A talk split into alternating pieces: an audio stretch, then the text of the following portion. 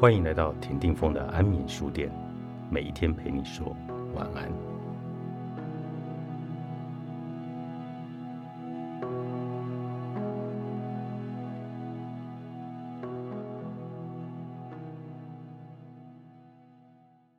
先做好准备的人得以相辞，没有做好准备的人只能断气。朱维明医师的大作《人生最后的期末考》。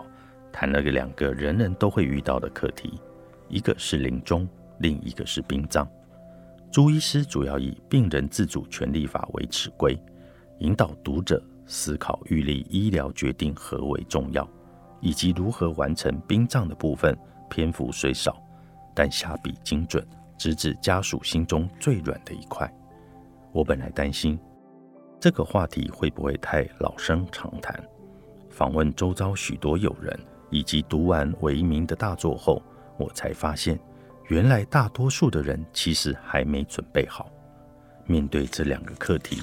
很多人只是想消极的用“某款后料料”来应应。有些人以为自己会在睡梦中安详此事。若真如此，那还真的不必担心是否得拒绝急救，该不该放鼻胃管，要不要安排心理咨商。问题是。以这种幸运的姿态告别人世者比例极低。如果没有心理素质强健且齐心的家人陪伴，没有及早做好面对无常的心理准备，往往都是狼狈、不甘、无奈的离世。殡葬的学问庞大，一穷二白的人在台湾这个富有人情味的地方，反而不用担心，因为很多善心贪商。地方士绅都愿意捐官协助下葬，反倒是越有钱的人，越有可能因为子女争产不休，落得冰封多时，无法下葬。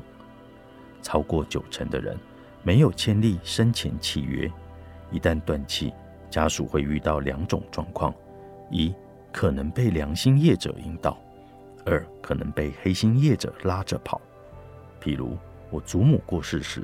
光一口棺材被计价两次，因为我大伯带过国税局，对账是专业，一下就挑出计价有误，对方连连道歉。然而一般家属眼睛哭花，视线模糊，谁有力气把账单看得清楚呢？我希望所有成年人都要及早预立自己的医疗决定，当然。这代表你可以选择自己无论如何都要接受心肺复苏术，被电、被压胸，急救到断气的前一刻。我呼吁的是，请你及早决定。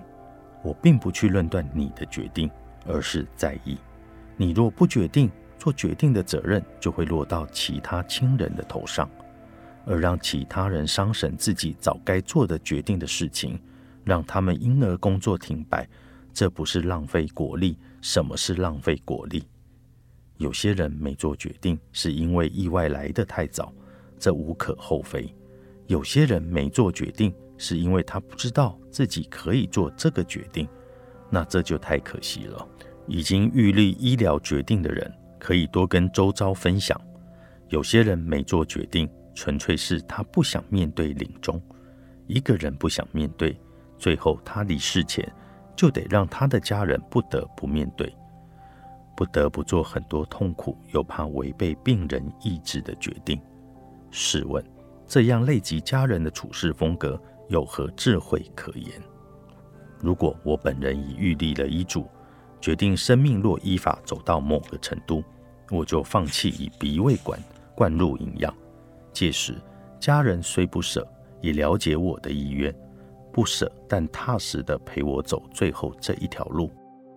可是，万一我没有预立遗嘱，届时家人还得讨论，甚至争吵，放置了鼻胃管与否，除非列席者意见一致，否则只要有一个人与其他人唱反调，当初我的不作为，最后就会成了他们彼此有嫌隙的起始点。